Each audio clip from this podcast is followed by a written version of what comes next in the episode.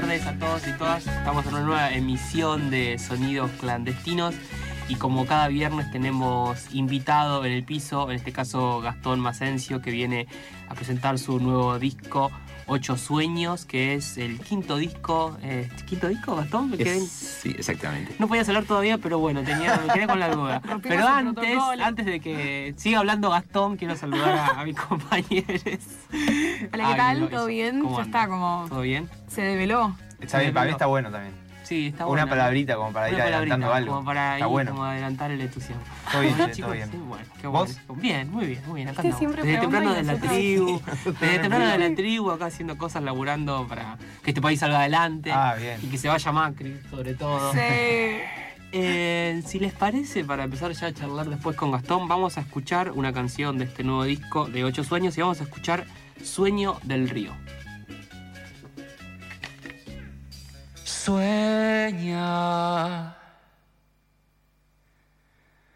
este pequeño sueño de extraño bienestar y lejanos recuerdos. Sueña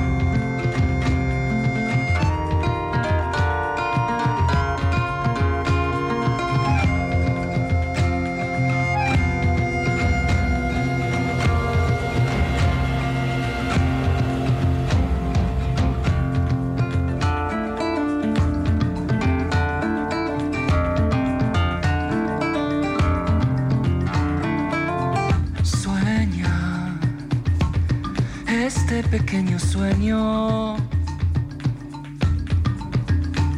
de extraño bienestar y lejanos recuerdos.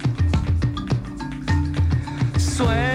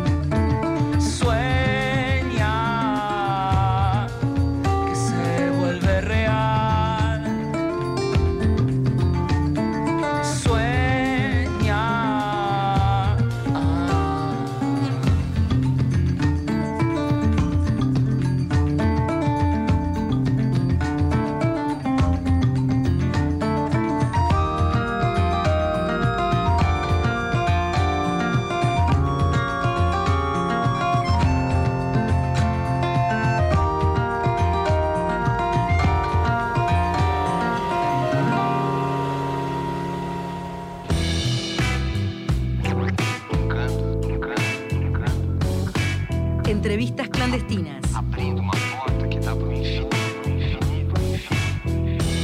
Distintos sonidos habitan los más recónditos lugares del planeta. Sonidos que exhalan culturas. Culturas que se hacen palabras.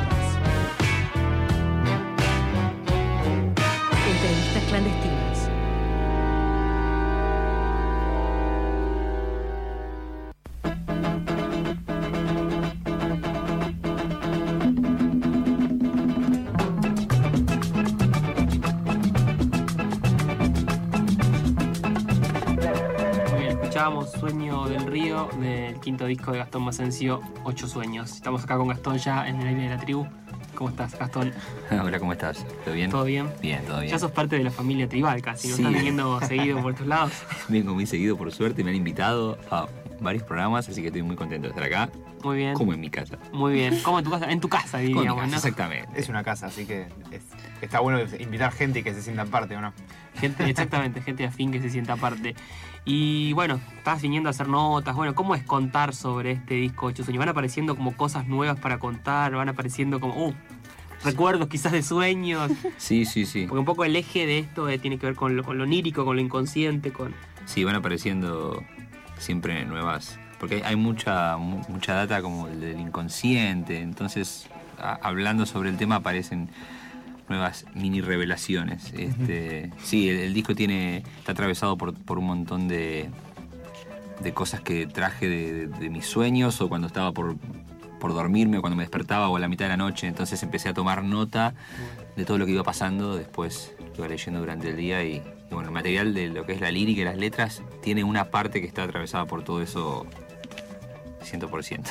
Esa- esas mini Wow. revelaciones que decís eh, se te presentan como, como que forman parte también de una canción que escribiste en otro momento y que quizás se completa con eso que te, que te sigue apareciendo, ¿no? Como- Sí, es como un de entramado de, un montón de. Es como hay una hilación a lo largo de- de- del disco que, que hay, como un eje, hay como un eje temático, una cosa medio así distópica de la ciencia ficción y otra, otra cosa más luminosa, pero toda esa información estaba entremezclada y después un poco se fue presentando, se fue como redistribuyendo sola. Hubo todo un trabajo, ¿no es cierto? Sí, claro. Pero enorme, pero, pero todo lo que tiene que ver con las letras, sí, sola se van acomodando. Siempre me pasa con los discos eso, pero ahora que fui tomando toda esa información de ahí, este, siguió como un proceso así de decantación más natural. Y la música, por otro lado, tenía que ver con, ya estando despierto, Ah. con la guitarra en mano, este, con la, la guitarra y las afinaciones del instrumento y algunos loops y cosas que iba como desarrollando y se fueron como asignando solas Mirá las letras a la, a la música. Siempre me pasa eso en los discos, pero esto, esto fue como, estaba como más agudizado, parece. Entonces se te presenta, o sea, en el sueño se te presentan de qué manera, o sea, cómo lo tomás, tipo, yo, o sea, anoto mucho los sueños y es súper divertido, pero difícil, yo ¿no? no pienso en sonidos, ¿viste? Eso es como muy del artista, o sea, ¿viste? Se da mucho. O me despierto y digo, ¿qué por Sí, ¿no? escribí? Claro, ¿Qué es lo que escribí? que- Hace Muy años que sueño con esto. ¿no? Como- Fue medio exorcizante así, exactamente. Sí, siempre. Pero la parte musical debe estar, ¿no? Todo lo que uno le, le pasa por la mente, pero hay algo, hay algo físico, gimnástico para mí con el instrumento, que tiene que ver con, con buscar un sonido. Este último tiempo, sobre todo este último año y medio, de estar mucho con, con la guitarra, con la guitarra eh, española y con las afinaciones, hasta encontrar por ahí un sonido, una afinación, una idea circular. Entonces la, la voy desarrollando, la voy eh, ampliando, después replegando y tiene partes, hay partes B, pero mucho con esa idea de loop, quizás por esa influencia así de Nick Drake y de, no sé. José González también me gusta mucho. Tomé mucho de, son influencias bastante primordiales en mí todo este último tiempo, eh, entre muchas otras, pero digamos que con el abordaje del instrumento y, y vino, vino toda la parte musical así, Mira. sí. ¿Y cómo, cómo hiciste para, digamos, para, para bajar eso que por ahí está de, ma- por ahí de manera más desordenada, un sueño, algo más, Sí. más catárquico, más como para, para convertirlo en canciones? Porque en definitiva son canciones y la canción tiene como un formato que, es, tiene que ver con la simpleza también. sí. ¿Fue difícil como traducir eso a una canción? Sí, en algún punto, eh, al haber trabajado la producción conjuntamente con, con un amigo que, con el que nos entendemos mucho musicalmente, que es, que es Claudio Lafalce, me ayudó mucho a entender las partes o qué era lo que yo estaba tratando de decir. Entonces, eh, cuando empezamos a trabajar un poco la preproducción de los temas, empezamos a marcar, ahora me acuerdo, con, con colores lo- la- los fragmentos en, en- en el programa de grabación, en el Pro Tools. Entonces veíamos que la parte A, que era la estrofa, y la parte B, y, y pintábamos de otro color la parte C, entonces empezábamos a ver que había como un equilibrio y después sobre eso eh, simplificábamos. Lo que yo quería hacer y lo que queríamos hacer también con él era despojar de elementos, porque si la canción nacía en una habitación, este, quería que llegara al escenario con esa impronta de habitación. Claro.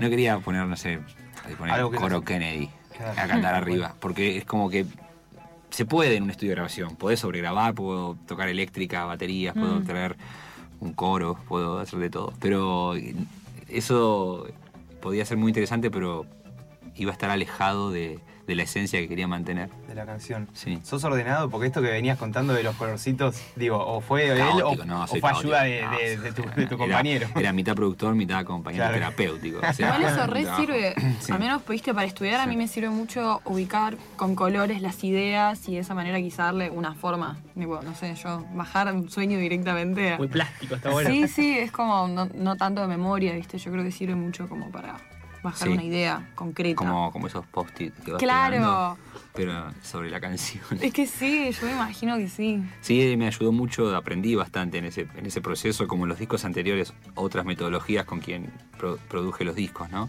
Mm. Eh, esa manera esquemática, prolija, concisa de trabajar me ayudó un montón porque empecé también a entenderme un poco. Este, Y bueno, espero poder llevármelo para, para el futuro, ¿no? Pero sí, eso de los colores, lo plástico estuvo ahí como muy presente. ¿Y aparecieron revelaciones en, esas- en esos sueños? Cosas que por ahí no te esperabas, Sí. cuando las volcaste sobre todo. Sí, siempre, siempre hay una cosa de extrañeza y de sorpresa cuando vuelvo a leerlo. Incluso cuando, cuando estaba presentando el disco, fue como, uy, yo compuse todos estos temas, como no me acuerdo en qué momento. Claro. Lo Porque hice. estaba dormido. Claro, estaba dormido, exactamente. Ay, Se me hubiese encanta. despertado de todo, del sueño, de la presentación. De, Claro. Pero sí, hay constantemente Mm. una, una cosa de, de revelación o de sorpresa o de, de- de no, no reconocerme a veces. Decir, "Uy, no entiendo por no, no recuerdo haber hecho esto, algo así. Claro, de una. Y, y fuiste, por ejemplo, no sé, Freud habla mucho sobre los sueños y el inconsciente. ¿Fuiste como a algunas fuentes de ese tipo? No, para... no me da un poquito, soporte de, no? me da un Ah, poquito mira. de, de- de pánico Sí, acercarme a, a una data muy, muy, muy científica porque no, No, sé. es excelente. Hay un Puede de ser, ejercicios es un para buen eso, consejo. ¿viste? Yo me los No, acuerdo los sueños solamente por eso, porque me, me han enseñado como a anotarlos apenas me acuerdo, o quizá cuando me levanto ubicar un punto en mi cuarto que yo donde está, entonces yo me levanto, intento no abrir los ojos Sí. y me imagino dónde estaría ubicado y así. Te juro, son un montón de ejercicios para Sí. acordarte los sueños y poder procesarlo más antes de levantar. Si tuviste un resueño, pero decís, che, no me acuerdo qué soñé, onda. Hmm. Y es re importante porque después lo charlas con tu inconsciente, viste vos mismo y decís, era clave eso, onda. Podría ir con las letras en mano. Sí, y de ahí algún- salen un montón de cosas. de. Es la proyección de los deseos. Por eso, yo, súper personal. Esa Sí. es clave, ¿viste? Cuando estás como muy, muy mambiado con algo. Sí. cl- Claro que o lo soñás o soñás algo que, que- que representa eso. Porque son- en realidad los 100%. sueños son símbolos. Sí, 100%. que vos tenés que decodificar. Sí. Soñás algo que tiene que ver, ah, esto era esto, en realidad, pero no es literal. Sí, sí, sí, sí. Eh, podría, podría hacer un, un- un abordaje así freudiano de los freudiano. sueños y ver con qué me encuentro. Ese es el miedo. Sí, después sí, Em, el- la tapa es excelente. No, está buenísimo el arte. Recordanos quién hizo, la, quién hizo el arte de tapa, lo pueden buscar en, bueno, en las redes sociales y si googlean a Gastón también lo- pueden encontrar el arte ahí. El arte lo hizo Pedro Mancini, este, que es un artista que admiro profundamente. A él le gusta mucho mi música, entonces hicimos como esa hermandad. Mm. Y este, lo pueden encontrar, edita, hace unas historias increíbles. La- también la edición física, que está hecha en serigrafía, la hizo eh, Luciana Roldán con el taller Garra, que está allá en Varela del Mar, que hace unas, unas cosas ma- maravillosas. Me hace acordar un poco a Moebius. No sé si ubicás. Tiene, sí, tiene sí, ese estilo. sí, tiene un estilo El así, estilo del mezclado con algo Sí. del País de las Maravillas. Sí, de 100%. Lewis Carroll El gato ahí. que a- está- es verdad, medio. ¿Y a Pedro, vos, vos le fuiste con alguna idea así desde la, desde la imagen o de lo gráfico o, di- o decidiste que él di- directamente vaya creando? La idea quería, quería estar en la tapa, porque siempre trato de evitar estar en la tapa. Ah. Eh, el disco anterior es como algo muy difuso, que, Claro. fotográfico, y quería estar en la tapa esta vez.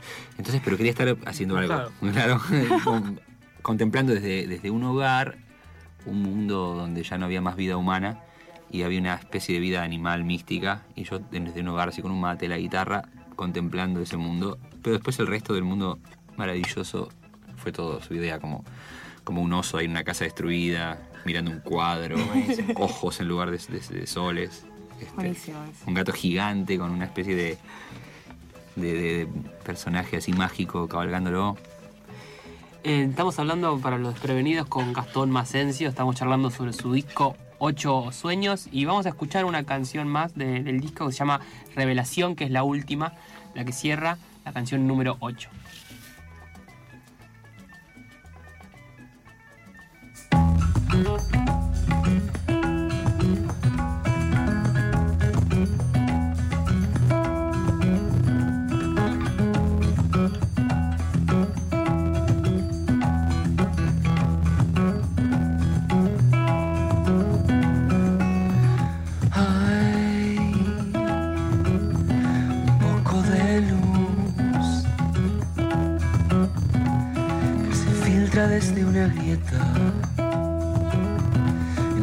el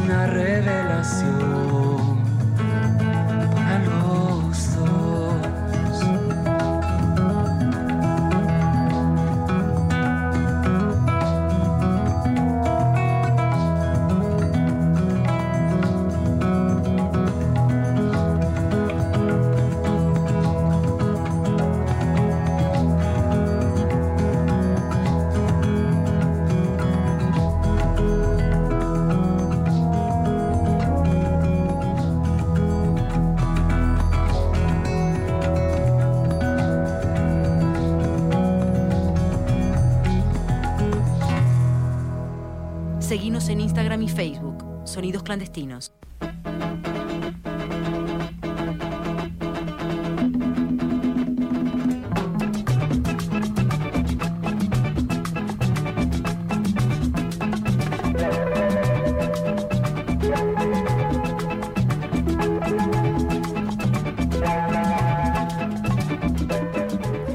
escuchábamos Revelación de Gastón Masencio y un poco fuera de ahí hablábamos que tiene como las dos opuestos complementos, ¿no? Como, como el yin y el yang, la parte más luminosa, la parte más oscura, la parte...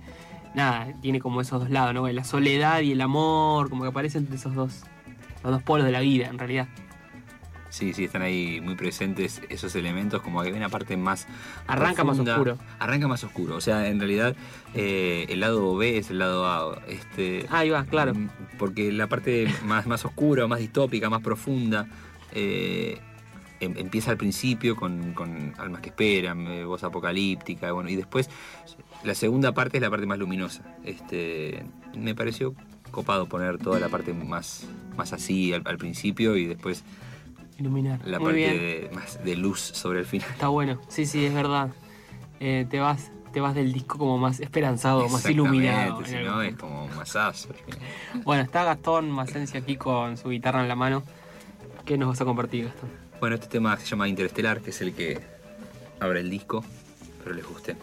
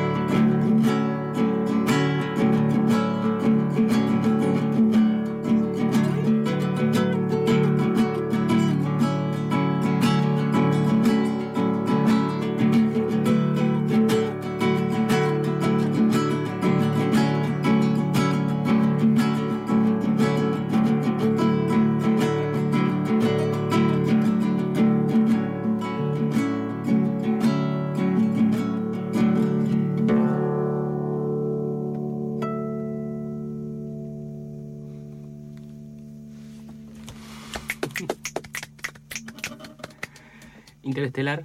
Interestelar. Gastón Macencio con nosotros en el aire de la tribu. Quedamos todos, siempre después de la canción quedamos todos como ahí medio, Modo medio así como así, ¿no? Como Sí, sí, sí. dopados. Em, ya estamos en la mitad del programa, podríamos ir a una tanda y después seguimos charlando con Gastón Macencio. El disco que estamos presentando acá en la tribu en- de Gastón Macencio. ¿Querés contarnos un poco en qué está inspirado esta canción? Esta canción está inspirada eh, en mi creencia, por lo menos pasajera, pero Bien. creencia al fin, de que y tampoco es algo que haya inventado yo, pero como que está- hay un cúmulo energético entre amigos, amigas, familia y que vamos como viajando juntos a través de, de los tiempos, entonces este es como una historia de amor, de, de un amor que viene de muchas vidas y donde en la canción yo veo esto y agradezco a este, a este amor eh, estar acompañándome con sus distintas caras a lo largo de muchas generaciones. Qué bueno. Está basado en algo entonces que pasó, ¿o no? Sí, en una sospecha. Una sospecha, qué interesante. En la sospecha de que, de que estamos acompañados por, por, por gente que nos ha acompañado y nos acompañará y así mismo nosotros. Se supone que sí, ¿viste? Sí, yo Con la creencia en la reencarnación y todas las olas. Estuvimos hablando mucho por fuera del aire, gente. Hay que admitirlo. Pareció re Sí, natural, tenemos ¿no? un plan. Era como, eh, bueno. Pero rellenada el sí, sí. toda está muy fresca. La verdad que es, es un tema súper interesante si te lo pones a pensar a fondo. Como casualidades, pero no. Tendría mucho más sentido que fuera así que que no lo fuera a veces. Claro. Eh, así que bueno, en, en- en eso, en esas ideas, creencias, sospechas, está como, como esa idea de que, de que uno va viajando así por, por el tiempo con, con gente querida alrededor que por ahí va ocupando distintos roles, pero, pero bueno, como que el amor trasciende todas esas, esas generaciones y encarnaciones Mirá. momentáneas. Eh, tus allegados forman, forman parte también de, como venís diciendo, de esta canción que forman parte de tus líricas, de, tu- de tus canciones. Y antes de aire también estábamos charlando de, del apego emocional y de extrañar, de como cuando uno se va de viaje Sí. y que, que de repente se siente como eh, más solo de lo habitual por lo menos, ¿no? Sí. Eh, ¿Forman parte de todas esas personas allegadas a vos, de, de- de todas tus canciones, de tu música? Sí, creo que cada vez más, de hecho, porque mm, cuando con, con esto de ir haciendo discos como camino de vida, este, empezás a buscar, empezás a, al principio tenés unas ideas como muy grandilocuentes sobre la inspiración, empezás a pensar en cosas gigantes que, que está bueno, después te das cuenta de que hay una frase que dice si querés pintar el universo, pinta tu aldea, y entonces empecé como a entender o a sentirme mucho más vinculado con, con- con lo cercano, con lo terrenal también, con, la- la- con el amor, la familia, las amistades. Como que ahí está tan gran parte de, de lo místico y de, de lo extraordinario de la vida en esas cosas. Entonces eh, con el tiempo veo que aparece la inspiración más vinculada a eso, a, a lo que es tangible también, entremezclado con otras cosas, Claro. pero, pero mucho menos difuso y nebuloso y mucho más concreto, como que se va afilando también por el propio entendimiento de uno, ¿no? Este, entonces sí, sí creo que, que está muy presente, cada vez más de hecho, lo siento. Sí. ¿Cambió mucho tu música desde que arrancaste tu proyecto musical? Sí, sí. Empecé sacando un EP que era un tributo a Elliott Smith en 2009 y después mi primer disco que salió en 2013 era un disco todo casi todo cantado en inglés con influencias muy folk, Mirá. brit y entre medio de eso yo tocaba mucho acá, entonces empecé a sacar todos mis temas en castellano, a componer en castellano y ya es algo impensado. ¿Componías en inglés? Sí, componía en inglés y en castellano, pero quizás me escudaba un poco en el idioma Ah, en esa época. Eh, y después este, me parece impensado eh, componer Ah. en inglés ahora desde hace un montón de años, pero fui, fui cambiando, fui cambiando con eso, fue con la presencia, ya fue un disco más maduro de 2015 y ahí yo creo que eh, empecé a encontrar entre la presencia, eh, niebla y ya este disco este, una voz más propia, Más pero siempre con muchos cambios, entonces no sé bien qué, qué puede, qué puede Claro. pasar. ¿Qué pasará con- claro, en, tus siguientes producciones? sí. ¿Y cómo llegas a Elliot Smith a grabar un tributo de.? Y era tan fan, era tan fanático de que me gustaba tanto lo que hacía que tenía que, hablando de exorcizar un poco, buscar la manera de, de materializar eso. Ahí va. Estaba estudiando grabación, pero no me gustaba estudiar grabación. Este, entonces llevaba temas para, para producirlos y, y el que estaba a cargo de, del taller este, le gustaron mucho los temas, entonces este, me propuso hacer un, disco un disco tributo a él, 6, 7 temas, un E- EP. Y bueno, cuando terminé ese disco dije, bueno, voy a poner a hacer mi música, a grabar y a sacar y a hacer mi música. Me, sirvió como, como una especie de trampolín para empezar a hacer lo mío. Sí, porque cu- cuando escuchaba este disco, sobre todo, si bien está esa, esa parte más, más anglosajona, Eh, aparece mucho también el rock argentino, tu voz, em, digamos, Spinetta está, digamos, en tu música, Sí. Charlie, Sí. esas voces femeninas o esas energías así como Sí, más cálida. sí. Eh, la cuestión así de Charlie también más melódica, no sé, o ar- o armónica inclusive. Sí. Aparece el rock muy presente, sobre todo esas, esas figuras como Fito, Charlie, Spinetta. Se nota que ahí como están ahí dando vueltas. Sí, son como constelaciones musicales. Hablando de constelaciones, claro. Aparecen por un lado tipo Charlie, ¿Escuchaste Fito. mucho a ellos? Muchísimo, muchísimo a, a Cerati, al Flaco, Cerati también. Sí, eh, se a nota. Charlie, a, a Fito tardíamente. Y dije, wow, no lo puedo creer. Mira, Fito también. tardíamente y, y me parece, me encanta, maravilloso. Eh, Digo, con, con el oído agudizado que se merece, lo empecé a escuchar hace poco. Este, siempre flaco, eh, Claro. Charlie. ¿En tu casa se escuchaba? en mi casa se escuchaba, escuchaba mucho Queen, Ah, ABBA, mira. Uy, Carpenter. igual banco. Sí, Obvio. sí, Banco. Queen es una de las cosas más maravillosas del Sí, mundo. claro. Sí. Están todas esas datas de ahí y, y toda la parte de después Nirvana, Elliot Smith, Nick Claro, ya fue Radio, más tuyo. más mío, adolescente, etcétera. Después este, toda la parte de, de música de acá, mezclada.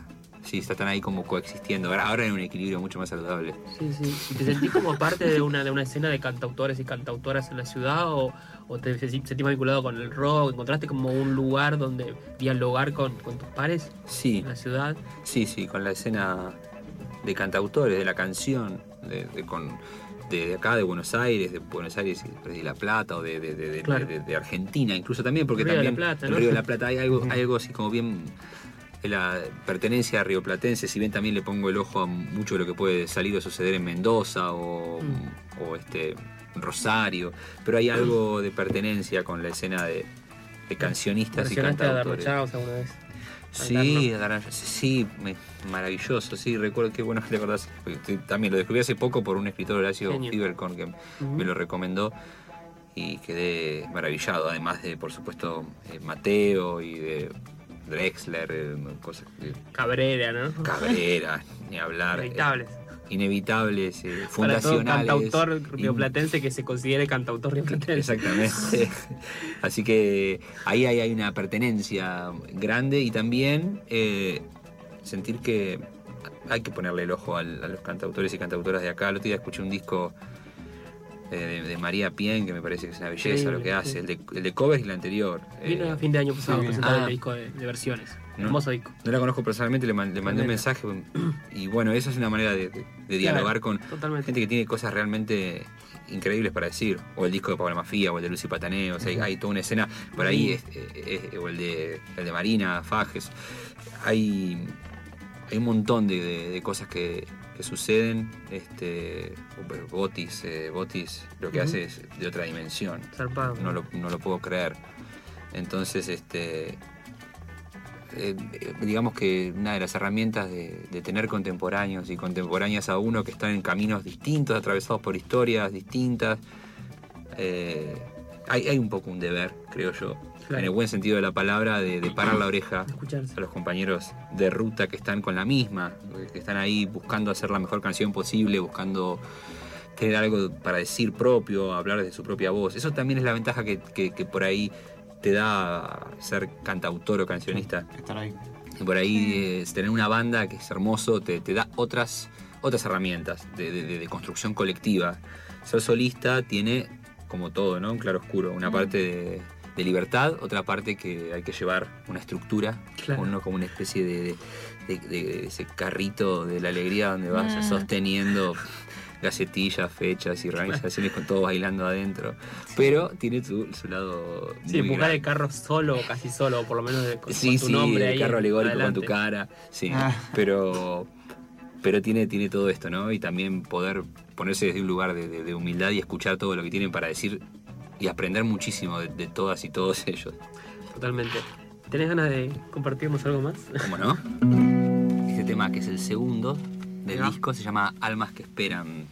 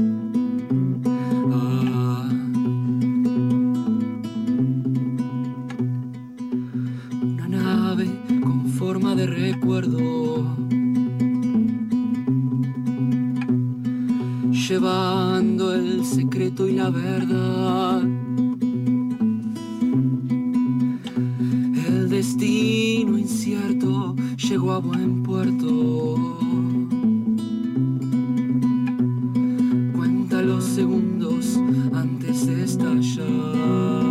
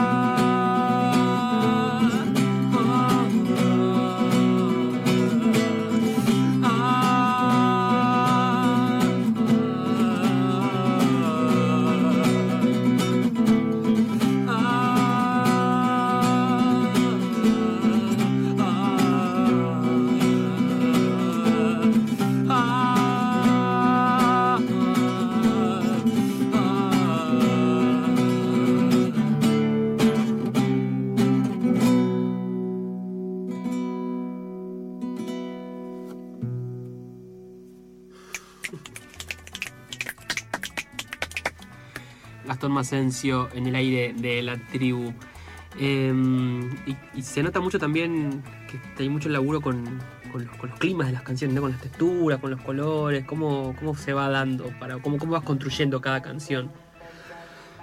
Eh, siempre pongo el, ojo así al tema de las texturas, siempre en lo que tiene que ver con, el resultado final del disco. Siempre hubo, por ejemplo, Menes Abasta fue alguien que siempre me ayudó mucho a esa visión plástica de, de- de las texturas, de ese revestimiento sonoro. También Claudio Lafalce en este disco fue fundamental, además de la producción de ese tema de cómo, cómo empapelás una habitación. Claro. Y, y un poco tiene eso. de- y cuando empecé a despojar de elementos, de la- elementos como sintetizadores o como efectos, eh, también busco que eso de las texturas y del clima esté siempre acompañándome en la- con la guitarra y con la voz y, y siento que, que al reducir los elementos se puede, se puede magnificar también lo que querés decir. Entonces buscar el tema de la búsqueda de las texturas tímbricas y sonoras y de volúmenes está como muy presente en cada vez que hago un tema. De hecho, no, siempre está porque no sé bien cómo no, no hacerlo. Claro, Este, claro. Siento que queda muy, muy fogonera una canción si no tiene Claro. una búsqueda así. Sí. Como que completa para vos, es es parte como muy importante dentro de la canción. Sí, muy, muy importante. Ya antes de hacer canciones tocaba mucho en bandas experimentales o de improvisación y siempre jugaba mucho con los efectos, entonces Claro. me quedó eso como muy importante para mí. Este, me gustan mucho las OSTs de las películas, no sé, Evangelis, ponele, o, o de Penguin Café Orchestra, o gente que, o Kawasaki, que, que con él estudié. Kawasaki, ¿no? Sí, estudié muchos años y después toqué en muchas cosas que, hacíamos con musicalizar las pelis o... Qué bueno. Eso, justo le iba a decir, uno que le viste decir una como WhatsApp, era como si se nota mucho eso, que es como que se podría reutilizar como medio soundtrack para alguna película porque te lleva a un lugar muy específico, o sea, que me parece que lo guías muy bien. Lo, lo que, lo que logra la gente que lo está escuchando. Entras ahí como medio de ese mood, ¿viste? Es medio onírico también. Místico, súper, súper onírico, mal. Sí, última vez como que Me da, me da, me dio la sensación, me quedé como. mm. te agradezco porque es como ve- ver ese resultado. Creo que es lo que como- quisiste hacer, Sí, sí. hiciste muy bien. Muchas gracias. De nada. Es un gran soundtrack de pelis. Real. Ojalá me avisen, me, me- me llamen qué peli Que quieren hacer. Ojalá te lo eh, avisen, y me ¿viste? digan Que te y- avisen. Que te y- avisen y- esta y me vez. den los créditos, viste, cuando te pongan abajo. Sí. Pero eh, sí, sí, lo, trato de pensarlo como historias Sí. y tratar de darle eso, ¿no? Sí, Eh, total. Me, me gusta eso en una canción, ¿no? Trato de hacerlo lo que me gustaría escuchar. Sí. Qué bueno. Che, lamentablemente estamos llegando al final del programa y como cada, cada entrevista clandestina se viene la pregunta del tópico del mes. Aquí Gastón en Sueños Clandestinos tenemos un tópico que guía cada mes. Y vos Justamente. De, tambo- tambores. sos, sos el artista, artista invitado que abre el mes de agosto, que es el mes de la naturaleza aquí en Pachamama. Clandestinas. Alto sí, mes. Alto mes. ayer mi compañera nos dijimos feliz día de la Pachamama, te digo de nuevo, feliz día de la Pachamama, si me estás escuchando, amor. Espectacular. Y mm, a cada artista que viene le preguntamos justamente la pregunta tópico del mes que mm, se relaciona con eso, que es para esta persona que está invitada en el estudio ese concepto. Entonces te preguntamos eh, aquí en este momento, para vos Gastón Macencio, ¿qué es la naturaleza? La naturaleza era un elemento muy extraño y distante de mi vida hasta que fui poniendo los pies descalzos en la tierra, pisando y reconociéndome como parte de eso, como alguien que solía estar muy aburguesado en un departamento, con Claro. muchas paredes, pisos, ascensores y dispositivos. Entonces empecé a descubrir que la ciencia ficción estaba ahí, en la tierra, las plantas, las semillas. Entonces estoy descubriendo, así como caminando así a tientas, ingresando a ese mundo místico este, y de ciencia ficción llamado la naturaleza. Estás ingresando todavía. Exacto. Bueno, como casi todos. Seguro. Muy el eternauta, la verdad. Qué bueno. La descripción. Sí, todo, en realidad todo forma parte, Sí. ¿no? Los sueños también forman parte de la naturaleza. De los humanos. Imagínate, de los, de los animales también. ¿Los animales sueñan? Sí, sí, sí. Acá una pregunta, una pregunta que tiro al aire. ¿Se me Te sueñan? Cuando- quedaste con ganas de charlar de los sueños. Sí, sí, me quedé con ganas. Cuando mueven los pies es porque están jugando de, Es corre, verdad, jugando de corre, Claro, sueñan, sueñan. Viste, lloran O a veces lloran, un poquito. Tienes razón. Bueno, Sí. la naturaleza también forma, eh, los sueños forman parte de la naturaleza. Eh, bueno, te agradecemos mucho, Gastón, la visita a la tribu una vez más. A ustedes, soy muy feliz. ¿Cómo viene tu agenda tribal? yo ya no me voy, ahora me pongo a operar. Bien. Y- y- Justo encantaría. operadores. No, estoy muy agradecido. Esta radio realmente es mi radio favorita de los programas que hay acá. Más. Este, así que estoy muy, muy agradecido de la invitación a tu programa y a, y a los otros programas también. a nuestro colegas. programa Sonidos Clandestinos. Gracias, Sofi, gracias, Guido. Gracias, Sofi, gracias, Guido. Y miramos. Gracias, Gracias, a Dai, la reina de los controles ahí detrás. Eh, bueno, viernes 30 de agosto vayan a ver a Gastón Macencio y a Camila López. Ahí a eh, Clásico Fernández. Bueno, la semana que viene Delfina Campos nos visita, así que Sí. la recibiremos con los brazos abiertos, como a cada invitada. Bueno, nos despedimos hasta el lunes a las 16 horas.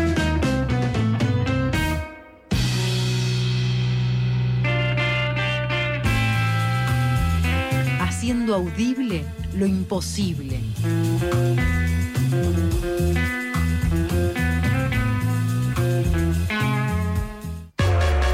Lo que no todos están dispuestos a escuchar, nosotros sí. La tribu, 30 años. El sonido del deseo. Encendida. Espacio publicitario. ¿Querés aprender peluquería? Hacelo